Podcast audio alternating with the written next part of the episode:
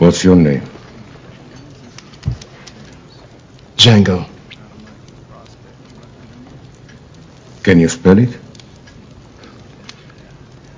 D J A N G O. The D is silent. I know. E aí, pessoal, começando mais um podcast Cinema Aventura. Hoje, na sessão especial do podcast, um filme mais contemporâneo, mas que já tem oito anos. Eu estou falando de Django Livre, de 2012, dirigido por Quentin Tarantino. Deixando aqueles recados básicos, nós estamos no Spotify, no Podbean e também no YouTube. Se inscreva e deixe seu joinha. Lembrando também que temos uma página no Facebook e todos esses canais você vai procurar por podcast Cinema Aventura. Cinema Aventura tudo junto. Então vamos lá. Hoje eu estou aqui com os meus amigos, aqui os bons companheiros, Rafa Lima. E aí, Rafa? E aí, Damiano, beleza? Beleza. Boa noite, galera. E o, um representante aqui do Foca nos Nerds, Bruno Silva. Fala, Damiani, beleza? Tô focado aqui, hein? Vocês quiserem saber sobre quadrinhos mais contemporâneos, com uma visão um pouco mais é, aprofundada, acessem lá, Foca nos Nerds. Bem, e aí, galera? começando a falar aí do nosso glorioso Quentin Tarantino, né? a gente vai fazer tipo uma introdução da carreira do Quentin Tarantino, um pouquinho ali, para depois a gente entrar no filme. E aí, Rafa, quer começar? Por onde o homem começou? Ah, cara, eu vou contar, assim, meu ponto de vista de fã, né, sobre ele, sim, aí vocês fiquem à vontade a comentar aí. O que eu, vou, que eu tenho para comentar é meio breve, Cara, o que eu gosto do Tarantino é que ele não é tipo um diretor que cresceu fazendo cinema ou veio de uma família engessada assim no, no ramo, assim, sabe? Ele era um cara igual a gente. Ele era um cara que curtia filme, que trabalhou numa locadora, assistiu o máximo de filme que ele conseguia assistir. Tipo, ele respirou o cinema por muitos anos e isso foi o que fez ele ser o que ele é, sabe? Ter a bagagem uhum. que ele tem, ter o conhecimento, o domínio que ele tem do cinema é isso, porque ele, ele era um cara apaixonado, né, sobre cinema e meteu a cara, fez seus roteiros aí. Ele queria ser ator, mas não teve sucesso na carreira, né, seguindo nessa linha. Mas acho que justamente sobre esse lance dele com o teatro, sobre querer ser ator, foi o que possibilitou ele a conseguir escrever personagens tão profundos e complexos como são os personagens que ele cria nas suas histórias, né? Como ele, como ele aborda os diálogos, que o que mais me fascina no Quentin Tarantino é os diálogos que ele consegue escrever, cara. Como ele consegue falar de tanta coisa, às vezes irrelevante ou às vezes profundo, de uma forma que seja natural, sabe? Você não vê, tipo, aquilo como se fosse engessado uhum. no personagem, tipo, claramente tinha que estar tá ali para te falar aquilo. Não, é, soa muito natural e acho que é o, é o grande tempero assim nos filmes dele, assim que você não vê a hora passar, você não assiste um filme assim, tipo, pô, tá demorando para acabar e nada disso. Você é conduzido pelos diálogos dele é, e é levado a lugares surpreendentes, tanto na atuação né, dos, dos atores que ele consegue extrair, como no enredo em si das histórias, cara. Eu acho isso o mais magnífico da, da obra dele. E aí, Bruno? Mas é, no comecinho ele tem umas, tem umas polêmicas aí no comecinho, né? Que você tava me falando em off lá. Primeiro filme. É, cara, o Tarantino é, é um cara meio controverso no quesito de originalidade, homenagem, cópia. O, um dos filmes mais famosos dele, O Cães de Aluguel, é uma cópia descarada de um filme chinês de 1987 chamado City on Fire, se eu não me engano. E, tipo, não, não é querer ser chato, o negócio é copiado mesmo, cara. Tem até um diálogo do Cães de Aluguel, um diálogo que ganhou prêmio até sobre uma música da Madonna e a, o diálogo é exatamente igual do filme chinês. Ele tinha ganhado um prêmio com esse diálogo e quando descobriram que o que o prêmio, oh, descobriram que o prêmio não, descobriram que ele copiou do outro filme, o, tipo, tiveram que tomar o prêmio do cara. Ele é ele, ele, é um, ele copia, cara. Eu não, não, não quero ser o cara chato que fala mal do Tarantino. Eu gosto muito dos filmes dele e tal. Mas ele, ele copia bastante algumas coisas, mas ele faz isso muito bem, cara. Ele, a genialidade dele tá nisso, né? Ele mistura várias coisas ali. Até o Rafael comentou da época dele de locadora. Ele já assistiu muita coisa, né? Ele conhece muita coisa e ele consegue misturar tudo ali e te entregar um negócio legal que se assiste e vibra com ele. Mas é aquela, né, cara? É homenagem ou é plágio? Sei lá, eu eu gosto, eu gosto dele. Eu gosto. Acho que é, essa é a magia assim do Tarantino, assim, sabe, de você conseguir juntar tanta coisa que já existe e conseguir dar a cara dele, entendeu? Tipo, porque é difícil você criar algo do zero, né? É difícil você, tipo, É, sinceramente, hoje é você filme dele, né? É, você hoje não se cria, cara. Você faz versões, remasteriza, faz releituras. Mas esse lance dele pegar todas as- essas referências que pra ele foram importantes e conseguir inserir no contexto e no universo que ele cria, tipo, fazer a cara dele, eu acho que isso é o, é o Ais na manga do Tarantino, sabe?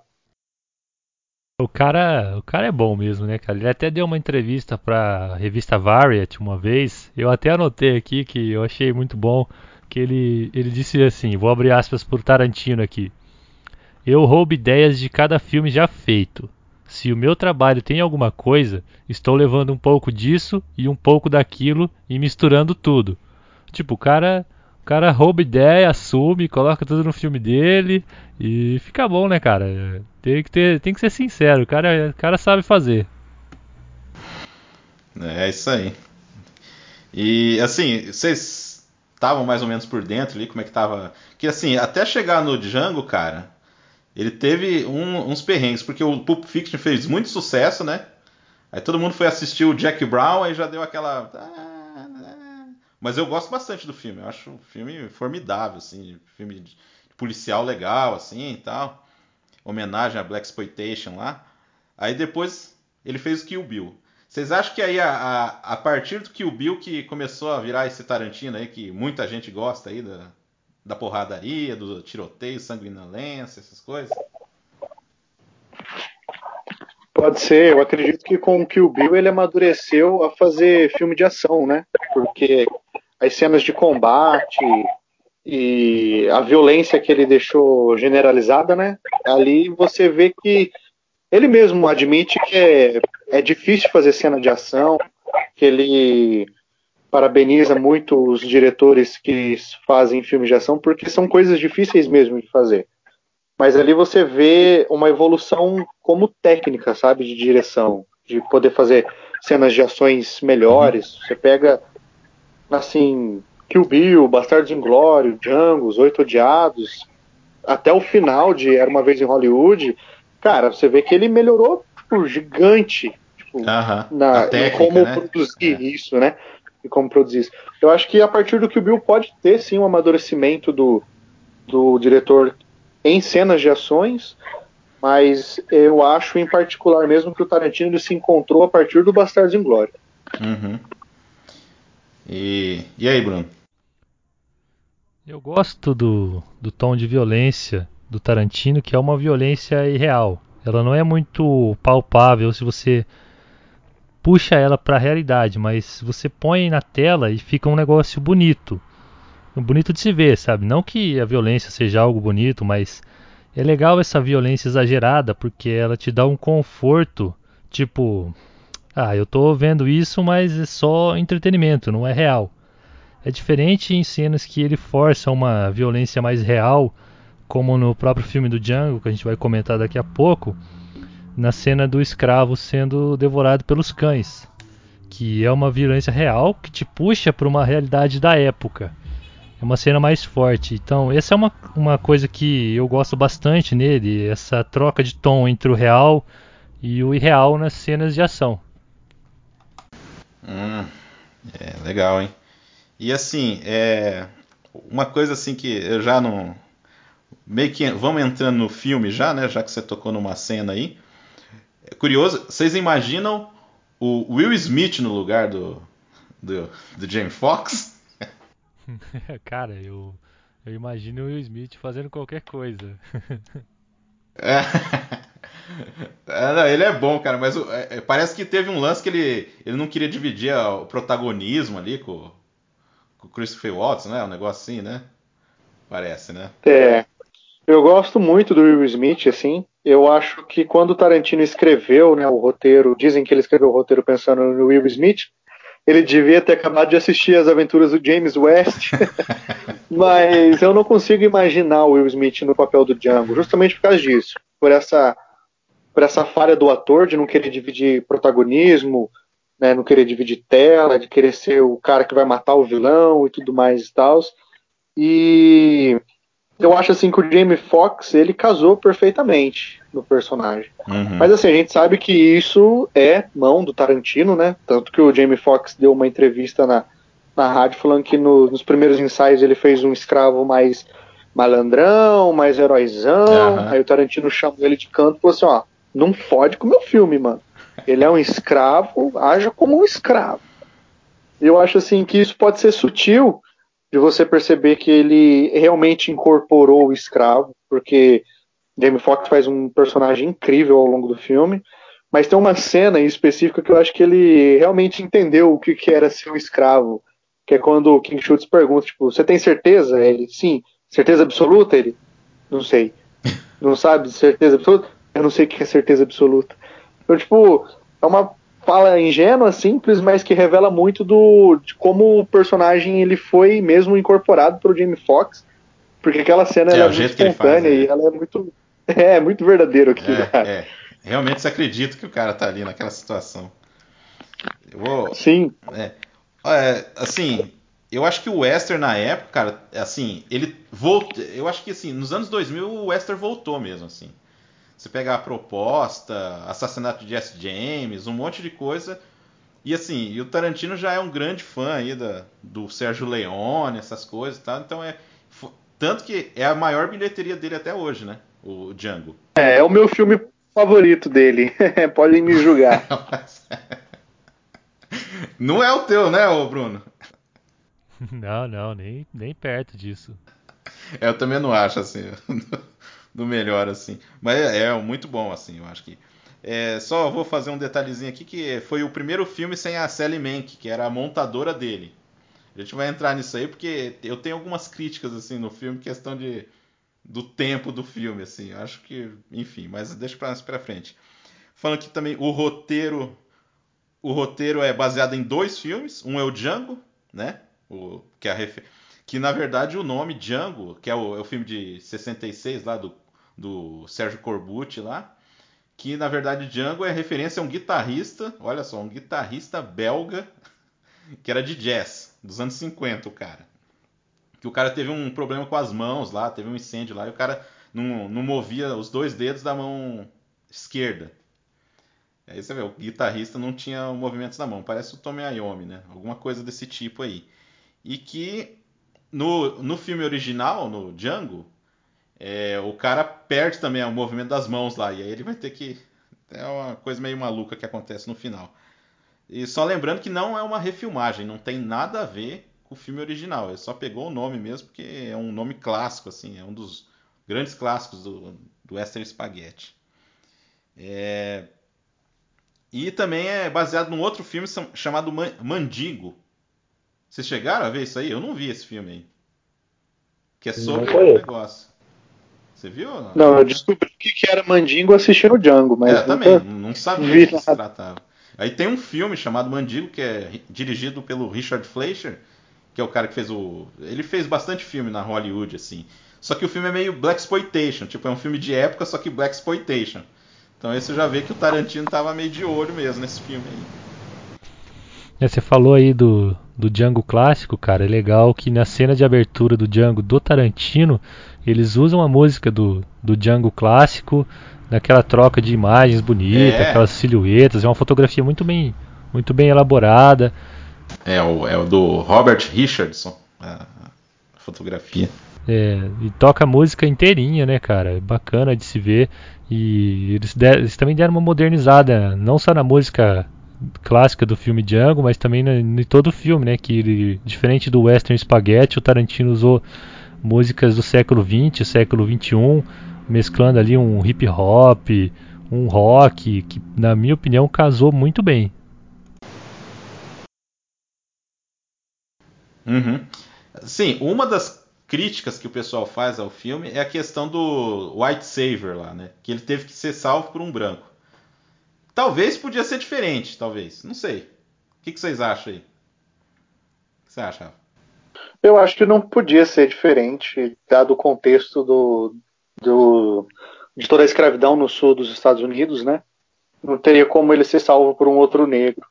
Já que, tipo, lá eles tinham mesmo toda a supressão do, da escravatura e o lance de colocar um alemão, né, branco, salvando ele, é bem assim, tipo, uma metáfora, uma figura de linguagem, porque se você pega o Christopher Waltz no filme anterior, ele era um alemão filho da puta, né, tipo, caçou lá os judeus e tudo mais e tal.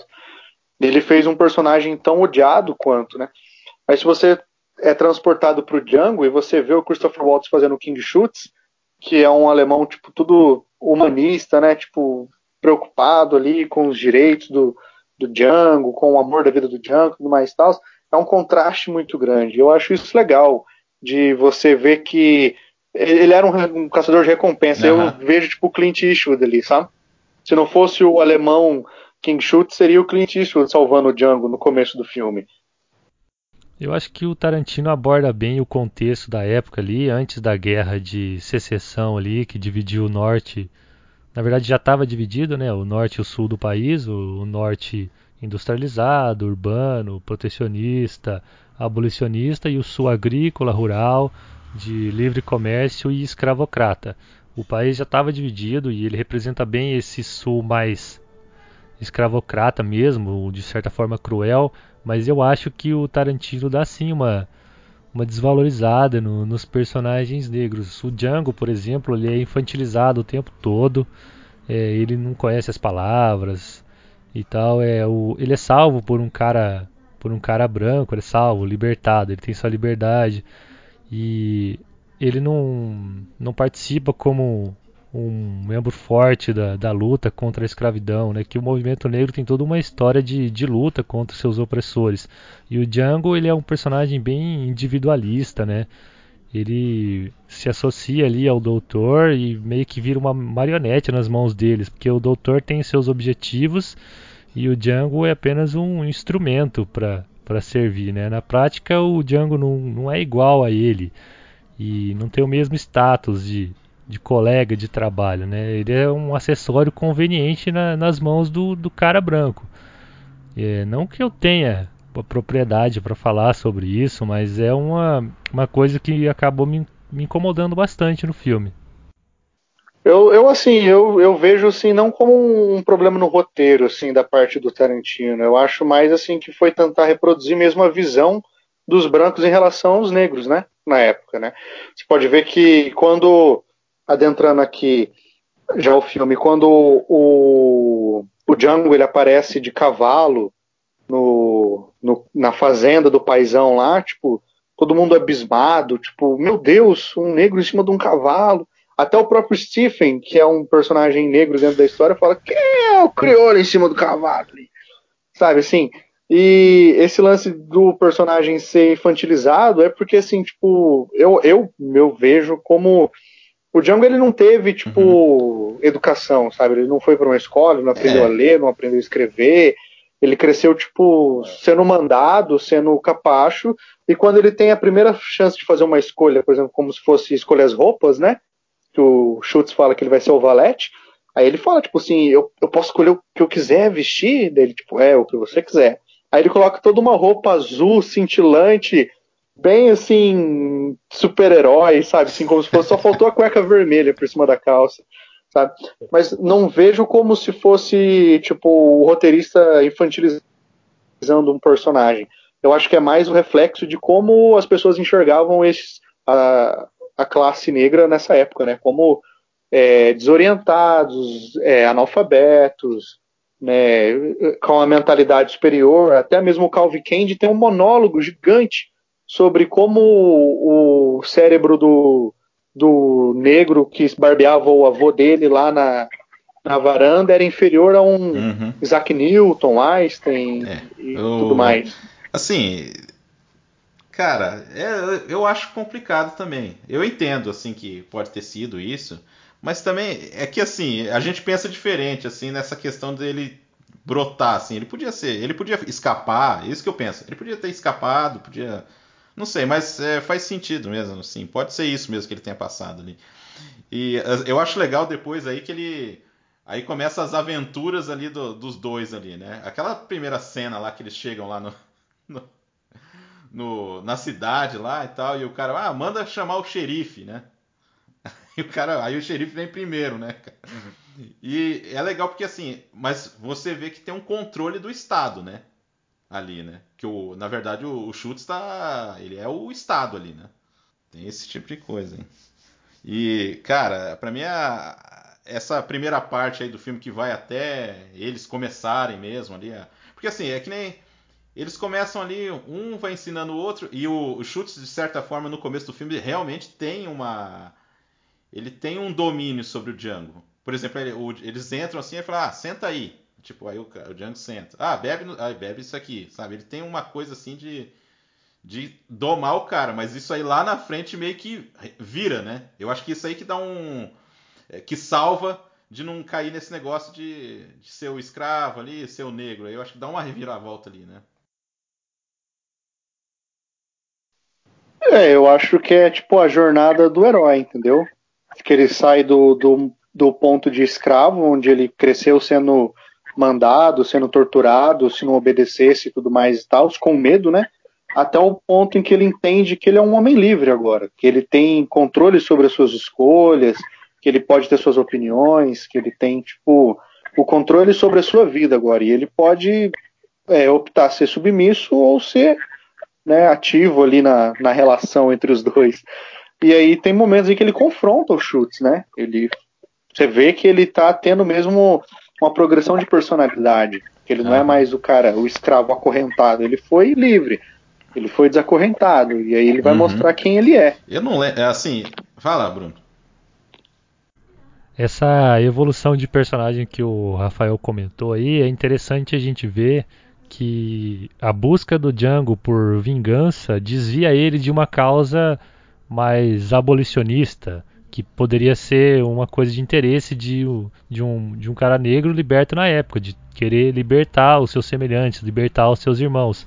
E o Django ele fica tão preso no, na- no, no desejo de vingança que ele se torna um cara muito individualista, ele dá as costas pro, pro seu povo, ele deixa os caras serem mortos, serem torturados, tudo para manter um personagem. É aquela história, né? Como o, o Nietzsche mesmo já disse, né? Quando você digladia com os monstros, você tem que ter cuidado para que na luta você não se transforme também em um monstro. Porque quando tu olhas para o abismo durante muito tempo, o abismo olha de volta para você. E é isso que, o, que acontece com o Django, né, cara? O abismo olha de volta para ele e ele acaba se tornando aquilo que ele odiava. Ele acaba se tornando um monstro. É, e o que, que vocês acham da cena com os, os pais lá da Klan lá? cara, é muito bonita aquela cena, é muito bom. Cara, eu acho aquilo genial. Aquilo é, é, é uma sátira, assim, ao o, o ridículo. próprio ataque é ridículo. muito né? boa, Os caras cara. vão correndo ali naquele negócio e, tipo, é uma carrocinha, né? E eles fazem todo um cerco ali, um monte de cavalo e é uma carrocinha minúscula ali, né? E o mais legal, cara, é um maluco indignado. Pô, minha esposa passou a noite toda costurando as máscaras aqui. É muito bom. E o cara vai embora. Alguém tem um saco reserva aí? Não, ninguém tem um saco reserva. Olha só, eu. Eu tava vendo essa cena, cara. Eu acabei lembrando do, do Jojo Rabbit, naquela cena onde os, os soldados da SS entram na casa do, do Jojo Rabbit e fica todo mundo, um, um olhando pro outro e comentando Hi Hitler, Hi Hitler, Hi Hitler. E é tão estúpido que você dá risada. E o, a temática dessa cena do Tarantino é a mesma, né, cara? Os caras não conseguem fazer uma máscara, não conseguem vestir uma máscara, não conseguem bolar um ataque. É dar o é mostrar, escancarar que o cara que é preconceituoso é burro, né, cara? É bonito demais ver. Não, o cara falou assim, não, o que importa é o ataque, né? Tipo. Mas que droga! É um ataque! Eu não enxergo, vocês não enxergam, os cavalos enxergam, é um ataque! Cara, é umas coisas assim muito foda, né? É bem engraçado. Só que assim, a cena que o cara lá, o Don Johnson, morre, cara, eu acho muito bem filmado. Que só fica assim, a, a, as patas do, do, cavalo, assim, e aí você vê o cara caindo em câmera lenta, meu. É muito. É que tá, é que nem o, o cara sabe cozinhar bem demais, rapaz. Esse cara. Sabe. É, a outra cena também no filme parecida é quando o Schultz atira no dos irmãos ah, Raj lá, que ele cai no algodão. Ixi, Quer dizer, o sangue fudida, cai no cara. campo de algodão, né? Um algodão sangrento mesmo, assim. Você vê que. É. Não, é, manchado é de sangue. É. Que, que o Schultz fica bravo que o, o Django matou os caras lá, né? Tipo, pô, mas que. Cara, Sim, e você vê uma, uma alteração no comportamento do Django nessa cena, né? Quando ele vê o, os caras lá, ele ainda não matou uhum. ninguém, ele ainda não se tornou o Django. Ele pega o chicote e ele começa a agir com tipo assim, descoordenado, sem jeito, tipo, sabe? Você vê que ali uhum. fala mais a raiva, né, da vingança do que Oi. a habilidade de matar mesmo. Lógico que depois ele vai treinando, vai caçando as recompensas e vai se tornando o, o gatilho mais rápido do sul, né? Mas de início, o primeiro instinto que ele teve foi, tipo, agredir, partir para cima com tudo que ele tinha, né? Em cima do cara. E em contraste à última cena do filme, toda a, a arquitetura que ele faz para se vingar dos Candy mostra como ele evoluiu no quesito de caçador uhum. de recompensa mesmo, no quesito de assassino, né? Nossa, cara, a cena do, do chicote é muito, muito satisfatória. Que ele começa a bater no cara, e vai se empolgando e vai batendo, vai batendo. É gostoso de ver, cara. Cara, vingança perfeita, cara. Essa pra mim é a melhor, a melhor cena de vingança. Tipo, o escravo pega o chicote e bate no cara, né? Porra, foda demais. É. E, e, assim, e, e, ele bate, ele pega o chicote do cara lá, que o cara tá com o chicote na mão e a Bíblia na outra, né? O cara cola umas, bi, umas páginas da Bíblia na, no corpo. Cara, muito bizarro aquilo lá. E aí eles acabam fazendo aquele plano. Aí fica aquele tempo ali, eles vão fazer os planos ali e tal, vai caçando, eles fazem a parceria ali, né, no final das contas. Eu não lembro se se ele, se o, o Schultz já sabia da Brunilda ou não, antes deles firmar ali. Acho que não, né? Já sabia? Já, acho que já sabia, sim. Verdade. Uhum. Ele propõe é Brunilda isso, né? von Scheft, né? Que é outra referência aí, né? Dizem que é os antepassados do Shaft, né? Que seriam os avós deles, os tatra, tatra, tatra avós dele. Não, eu ia falar do lance da Brunilda, né? Do Siegfried, que é tipo. Você vê que o Tarantino se inspirou na lenda lá do, da canção dos Nebelungos, né? Em Siegfried e Brunilda. Que o Siegfried ele vai ter que entrar nas entranhas do inferno para poder conseguir reencontrar com a com a Brunilda, que é o amor da vida dele. E trazendo isso para o contexto do Django, o inferno que ele vai ter que adentrar é. é o sul dos Estados Unidos. O local mais racista, mais preconceituoso, escravatista que tem e tal. E aí ele vai, tipo, para Candy Landing, que é uma fazenda enorme, bem conhecida. E, tipo, é isso, ele vai ter que entrar no pior lugar que ele poderia estar, sendo um negro, sabe? para poder resgatar o amor da vida dele. Eu achei esse paralelo bem legal, bem assim colocado. E sem contar que a história do Schutz contando, né, sobre o conto da Brunilda e do Siegfried na beira da fogueira, com as mãos perto da projetando sombra na rocha, né? É uma coisa bem assim, tipo, pintura ah, rupestre, história antiga, tipo, ó, tô te contando uma coisa aqui milenar. Meu, técnica de filmagem Tarantino para os diálogos é. E, e ali já, assim, depois disso aí começa o horror da escravidão mesmo, né? A segunda parte do filme já, já é mais focada nisso aí. É... E aí, Bruno, você. Aquela é, cena. Você, você que citou, né? A cena que tem o negro lá na, na árvore, né? Cara, é, ali é brutal mesmo. Né?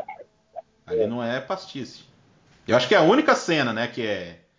Que aí o cara não brincou com isso, né? É, ali é onde o Tarantino resolve te puxar para a realidade, né?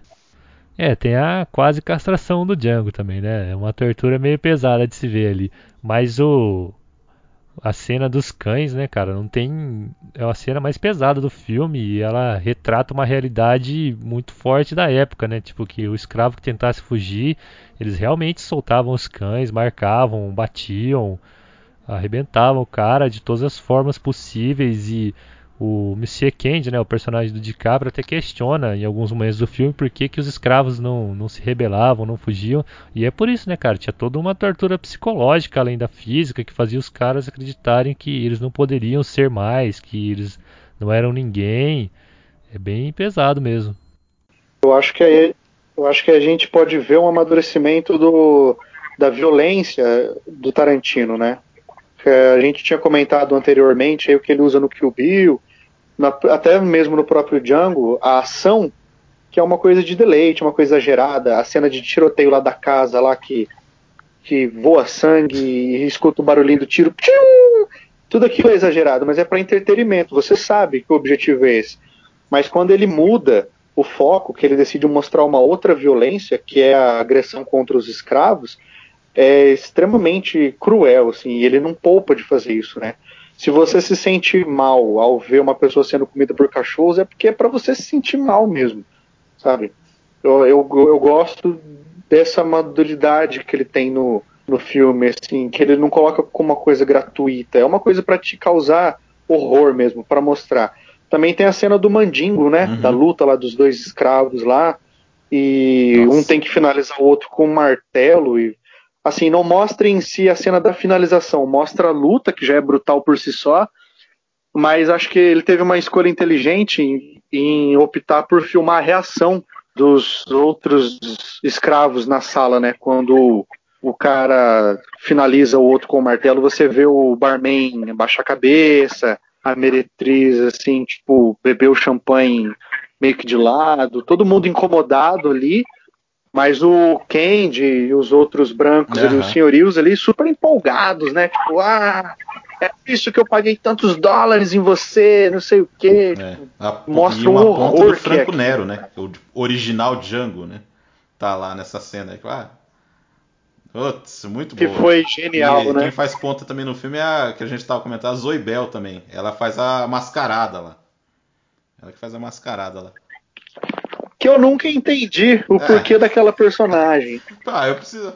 Ô, você tá precisando de alguma coisa aí? Tá? Não, vem fazer uma pontinha aqui. Você ganha uns trocados aí pra. Zoe Bell é um mistério muito bem arquitetado, porque ninguém conseguiu descobrir o porquê.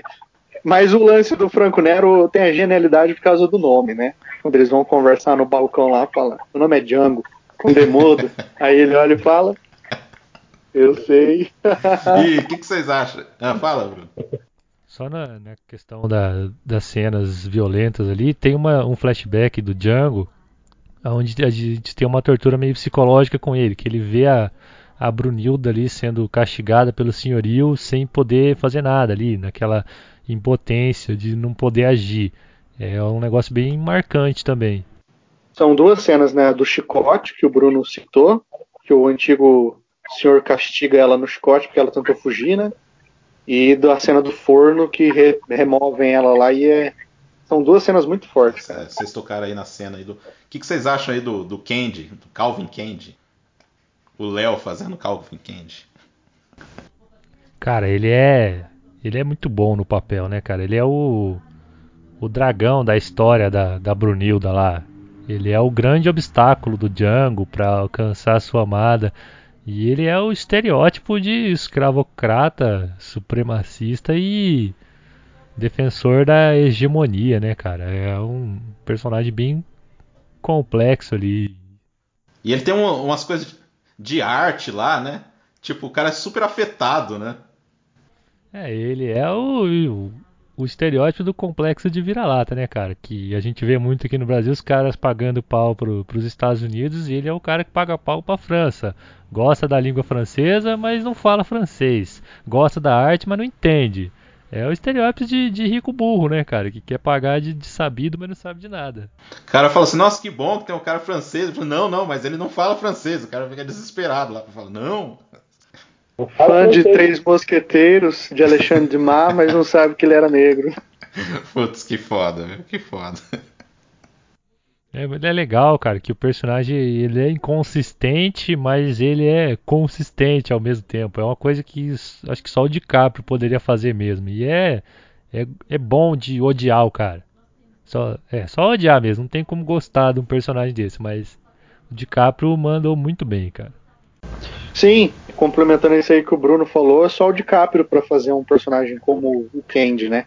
Tipo assim, eu fico imaginando qual que foi a pira do Tarantino em querer colocar ele, né? Então, Porque, assim, é, era para ele fazer um ator o super famoso, o Hans, personagem super complexo. Era pra ele fazer o Hans antes do, do Bastardos Inglórios. Aí ele ficou tipo de, devendo uma pedra pro cara, entendeu? Ah, tá aí, ó. E aí, assim, tipo, quem vai no cinema assistir sabe que ele tá no filme, assim, sabe? Vê o nome dele no cartaz e tudo mais. Mas eu achei, assim, genial o lance dele ser introduzido hum. naquela luta de mandingo. Porque tem todo o efeito da câmera chicote, dá um close bem na cara dele, assim, eles é. com o cigarro. Melhor parte, sabe? assim, de que usar desse recurso foi nessa cena aí mesmo. Sim, de você já saber que aquele personagem tá envolvido com aquilo, sabe? A parte cruel com os escravos, é o cara que, que maltrata mesmo, o cara que não tá nem aí. E o DiCaprio ele faz um Mauricinho, que nem o Bruno falou, rico querer pagar de entendido, mas não sabe nada, muito bem feito, cara. É um personagem muito bem escrito, muito bem construído. Aí porque depois a, a cena seguinte eles vão lá. É que assim, gente, para quem tá meio perdido aí, eles encontram esse cara porque a Brunhilda tá trabalhando para ele. Aí eles vão para outra fazenda lá, encontrar ela e tudo. E aí que tem, aparece o Stephen, o segundo Tarantino, o negro mais odiado da história, né? Mais odiável, né? É, Quem é esse negro no cavalo aí?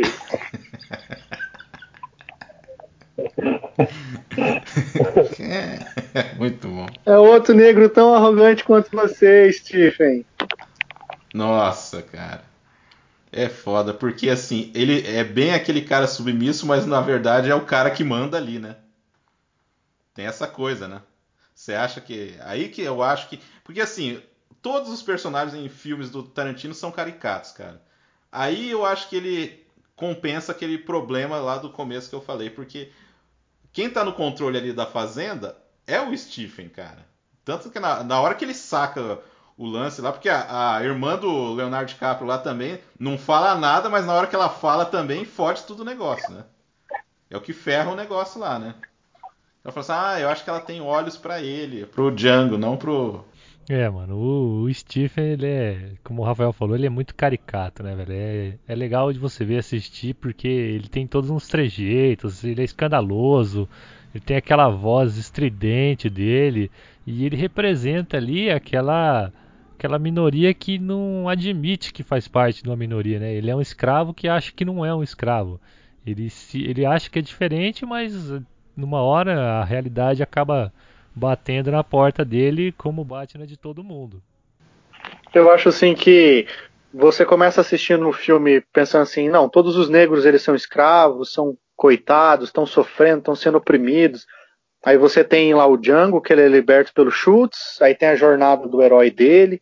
Depois você vê, tipo, os, os escravos na fazenda do paisão, como eles são tratados. Depois você vê os escravos lá do Mandingo que estão se mutilando, você vê o que tentou fugir, você vê aqueles que o próprio Django, para estar tá no personagem, né, no valete, ele tem que maltratar, que é os que estão na estrada ali, e você pensa assim, tipo, meu, é esse rumo. Os, é, eles são oprimidos, são, são judiados, maltratados. Mas aí tem, a, tem essa virada, que eles te apresentam o Stephen, um negro que oprime outros negros, que, que é, tá ali no mesmo nível, acha que tá no mesmo nível, né? Que os brancos ali, que os senhores. Que é o cara que manda colocar no forno, é o cara que manda chicotear, é o cara que, que manda servir, é o, é, é um dos monstros, né? Mas acho que o grande choque ali pro Django, a, a vilania maior é mais a do Stephen para ele do que a do Candy. Porque o Stephen é um cara deles ali, é um cara de dentro, que sabe o que estão passando. Uhum. Mas é um cara que não se importa, é um cara que não tá nem aí, é um cara que ele é cruel mesmo, ele quer castigar. É, ele é, ele é odiável mesmo, hein? E, e assim, cara, é, e a cena do jantar? Porque aí nessa sequência, quando ele revela né? O que, que tá acontecendo ali? Ele. Aí tem a cena do, do jantar, aqui, ó, que você falou que ele começa. O Leonardo DiCaprio começa a falar ali do negócio da, do crânio e tal, e vai enrolando aqueles. Aquelas coisas do Tarantino, né? Vai enrolando, enrolando para ter um negócio ali que de repente corta tudo ali, né, cara? Porque é, contribuindo com essa coisa do cara que não entende nada e o cara quer ainda justificar o racismo através da ciência, né? É, essa cena, cara, ela entrega pra gente o DiCaprio, né? O que, que é o DiCaprio, mano? Ele tem o, o Candy ali explicando calmamente ali o que, que ele acha que é ciência, né? Tentando justificar o próprio preconceito. E ele vai subindo o tom, vai subindo o tom, vai subindo o tom, até que ele explode, né, cara? Batendo o martelo na mesa, assusta os personagens, assusta o espectador ali, todo mundo toma um susto com o cara, porque ele é muito convincente, né, cara, no papel. Acho que todo mundo levou um susto. E também tem o a questão de que tipo, aquele corte que ele faz na mão mesmo não estava no roteiro, tipo, ele cortou e continuou a cena ali. Isso que é o legal do DiCaprio, né, cara? Quando ele entra no, no personagem, ele vai, ele entrega, entrega tudo, né? Não, e tem uma coisa, cara, assim, aí eu lembrei de uma outra cena que acontece ali no jantar, que é quando ele, ele fica mostrando as cicatrizes lá da, da Brunhilda lá. Aí o cara falando assim, ah, esses negros aguentam tudo, esses negros aí eles são fortes, não tem problema. E até a, até a irmã dele fala, para com isso, né, não sei o que. Cara, é muito, é muito foda, assim. E ali ele, é, é, aí todo esse negócio, você fala, não, esse cara é o vilão do filme, né? Apesar de ser só, fica aquela coisa e tal, mas você sente ali que o cara realmente é o vilão, né? Sim, é uma cena bem assim de suspense, né? Tipo de tensão ali, de você não sabe o que vai acontecer. Eles estão quase concluindo o plano. Eles acabaram de comprar um, um escravo para luta. Eles vão comprar de, junto de bandeja a Brunilda. Tá tudo dando certo. E aí, que nem o Marcos falou, Armando DiCaprio solta o, o deslize. Ah, a Brunilda tem olhos pro Django. Aí o Stephen pega já vai manipulando ali por detrás. Tipo, ah, esses caras não estão interessados em mandingo, não. Esses caras não tá nem aí. Eles querem essa, essa escrava aqui. E a cena ela vai ficando tensa, ela vai ficando, tipo assim, porque tá quase lá, cara. Mais um pouco e tá tudo dando certo. E de repente, de uma hora para outra, tudo vira de ponta cabeça e aí é ladeira abaixo. É. O, o cara não aguenta. Aquela hora que eles vão assinar o contrato ali, que aí já tá revelado tudo. O cara não aguenta, cara. Você imagina. A, é uma cena que o, o Schultz percebe um negócio assim do tipo, ele olha a harpa lá, a mulher tocando harpa. E o cara não, não, fica indignado com aquilo ali também, cara. E ao mesmo tempo ele fica lembrando lá do, do D'Artagnan lá que morreu e aquela coisa toda, e o cara vai levando, levando, levando. Aí tanto que quando ele atira lá no Leonardo DiCaprio, ele fala, porra, não aguentei. tipo, Sim, mano, a justificativa dele é muito boa, né? Tipo, ah, eu não aguentei, tipo, nem eu tava aguentando mais, eu queria matar o cara também. E ele vai lá e faz, mata o cara e, e diz o que todo mundo tava sentindo, né, cara? Ô, não aguentei e tive que matar esse babaca. E aí, aí depois disso começa o momento que as pessoas esperavam do Tarantino, né? Pelo menos o pessoal mais de ação, né? Porque aí começa um dos maiores sanguinolências ali de um, de um filme de época, né? Ah, daí o negócio fica louco, né, cara? É sangue pra todo lado, é tiroteio, é teto caindo, é pedaço de móvel, pedaço de parede, até a casa sangra.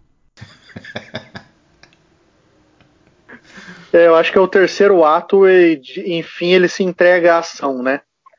De fato, porque depois dessa cena de tiroteio, vai ter a cena dele ter que se livrar lá dos escravagistas, é. vai explodir o Tarantino e a dinamite, ele vai é. voltar, vai invadir as casas, Tipo, aí realmente entra a ação. Do terceiro ato para frente, o filme se torna um, grande filme de ação mesmo.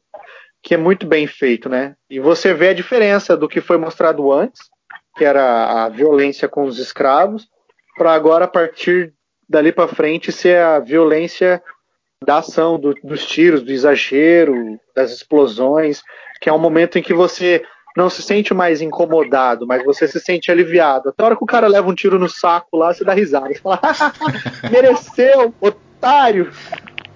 Não, não aguenta aquele cara que fica na entrada, né? O cara fica levando tiro de tudo quanto é que é lado, ali no joelho, ali na perna, ali, o cara fica. Coitado.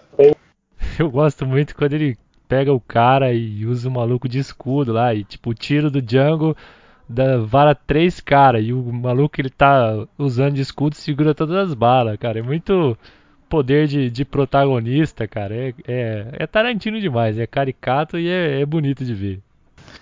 É, o, isso aí é o estilo Hitchcock, né? Que falava da inverossemelhança, que o filme tem que ter uma inverossemelhança, senão não é filme, né? Cara, é muito bom. Aí que eu acho que o filme dá uma deslizada. Assim, tem todo esse tiroteio, aí tem o negócio dele ser capturado, aí vai, aí vai lá, que nem você falou, explode o Tarantino, aí volta pro mesmo lugar onde teve tiroteio, tem outro tiroteio. E, é, essa parte eu acho um pouco.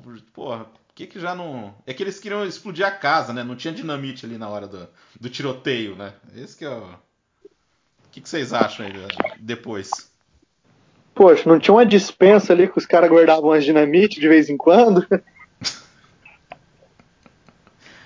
Não, é, eu acho que é. E aí, Bruno, o que você acha aí? Que dá uma deslizada?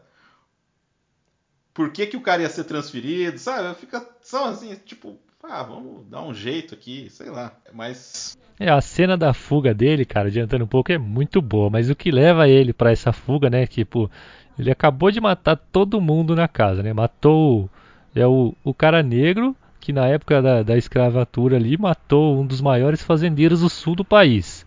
Isso, tipo, já faria. Tipo, um cara que fugia já era morto. E ele matou um dos maiores fazendeiros da época. Aí os caras capturam ele, ele é torturado, e em vez de, matar, eles tipo soltam ele, soltam não, né? Mandam ele pra ser escravo numa mina. Tipo, ah não, tá de boa, deixa ele ser escravo, ele só matou o dono da fazenda só. Não faz, não faz sentido, cara. Eles só mandam ele pra lá pra ele poder escapar e voltar. É, é desculpinha de roteiro, né? Não tem outra é que a Wikilitik é pior que a morte. nada, nada é pior do que a morte, cara, porque só a morte é a morte. Apesar que a, a Lívia acho... é bem.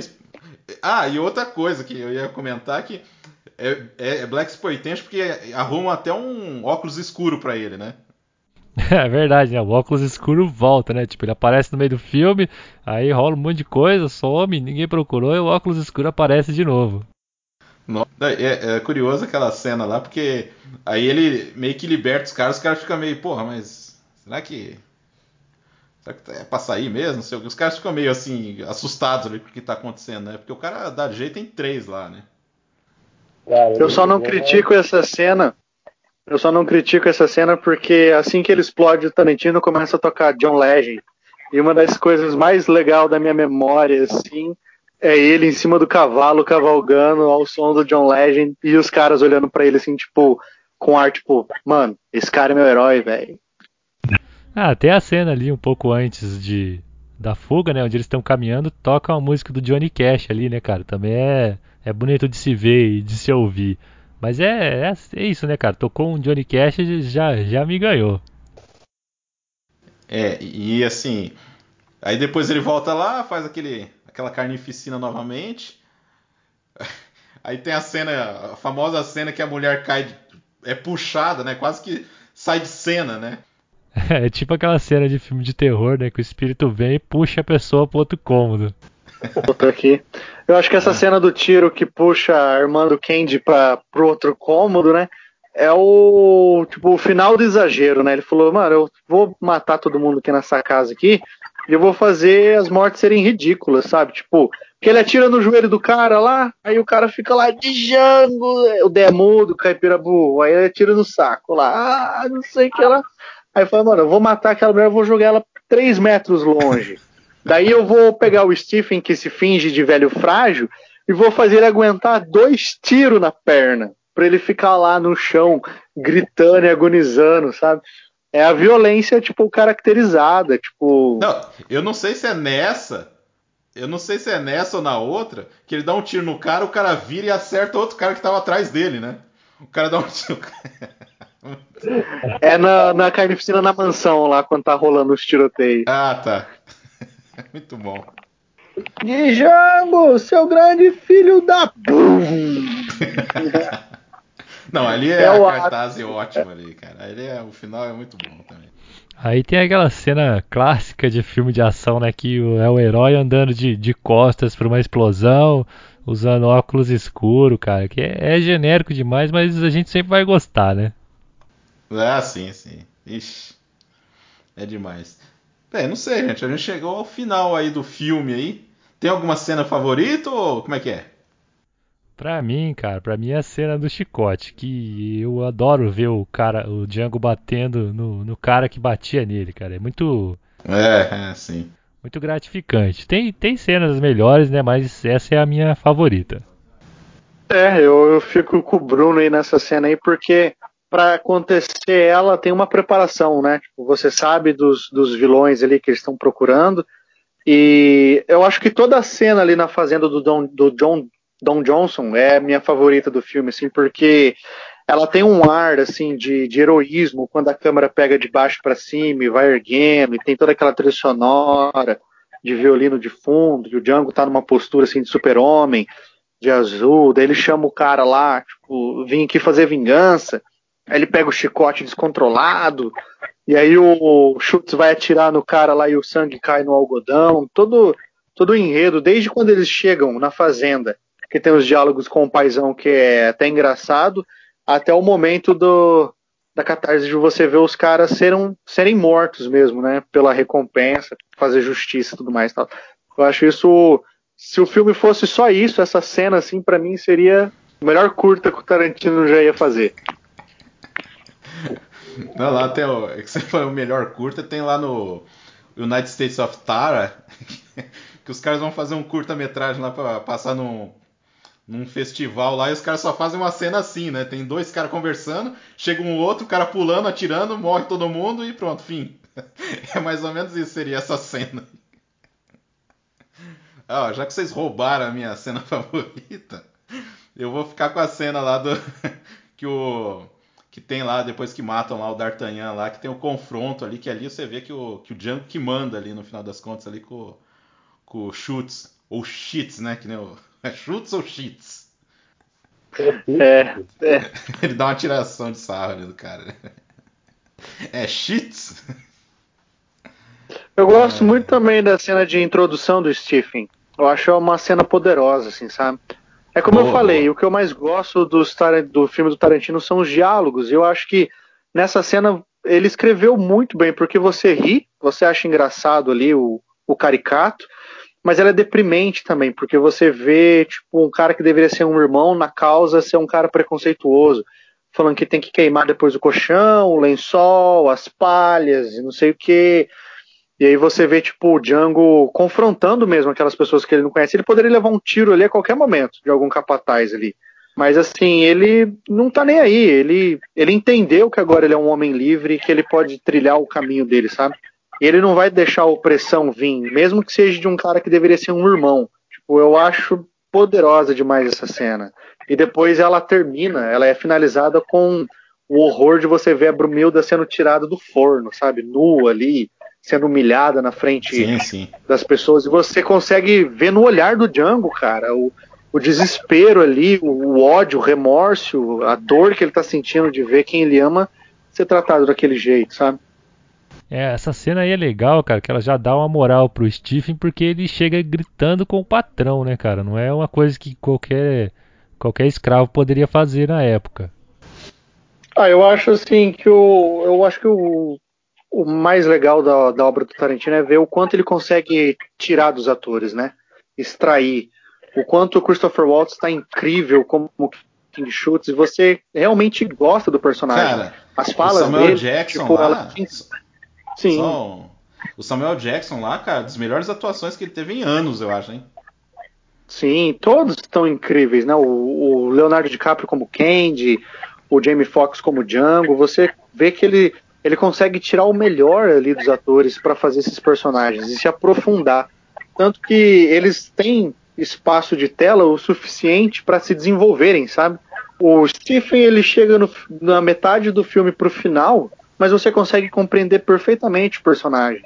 Qual que é a dele ali, sabe? E o Schutz você vê do começo até o momento em que ele é morto e, cara, um dos momentos que eu mais fiquei boca aberta assim foi quando o Schutz morre. Eu falei, mentira, Não acredito que ele fez isso, tipo, que mataram o meu personagem favorito ali, tipo, o cara que eu mais estava tipo, encantado ali em ver as cenas, porque o cara tem, tipo, diálogos bons, o cara é humano ali, sabe? Ele, ele é, tipo, o padrão super-homem ali, sabe? O cara da, da moral, da ética ali. E aí, quando ele, ele é morto para dar espaço à vingança do Django e tudo mais e tal, você vê como que os personagens eles são levados ao seu extremo e, e retirado assim o melhor que tem de cada um ali, cara. Eles são tão incríveis. É, o Tarantino, cara, ele realmente sabe desenvolver os personagens, né? Apesar de eu ter as minhas, as minhas críticas a ele, mas ele dirige muito bem os atores, né, cara? Ele realmente, como o Rafael falou, ele extrai o melhor. E nesse filme do Django não é diferente, né, cara? Não tá entre os meus favoritos, mas é um filme muito bom. E não é à toa que a gente tá falando dele ainda, né? De um filme que foi lançado em 2012. Não, é assim, e assim, ele. E é poucos westerns que você vê abordar isso aí, né? Na verdade, né? Você tem filmes de escravidão, mas westerns, assim, de ação, esse tipo de coisa, para falar sobre isso, cara, é muito pouco. Eu não lembro de algum assim. É, o western tá sempre naquela relação entre. Relação não, né? Aquela guerra entre cowboys e índios, né? Tipo, eles dificilmente abordam escravidão. É uma cena ou outra só, alguma menção. Mas igual o Django trata ali, de uma forma mais direta, eu acho que eu realmente não me lembro de nenhum.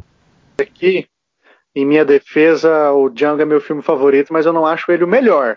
Eu acho outros filmes melhores que Django, mas é o que eu mais assisti do Tarantino e é o que eu mais gosto de assistir. E toda vez que eu assisto, eu presto atenção numa coisa e falo: Meu Deus, oh, que massa aquilo! Como ele conseguiu fazer isso e aquilo? Mas não é o melhor, claro, mas é o que eu mais gosto. o melhor é o que o Bill.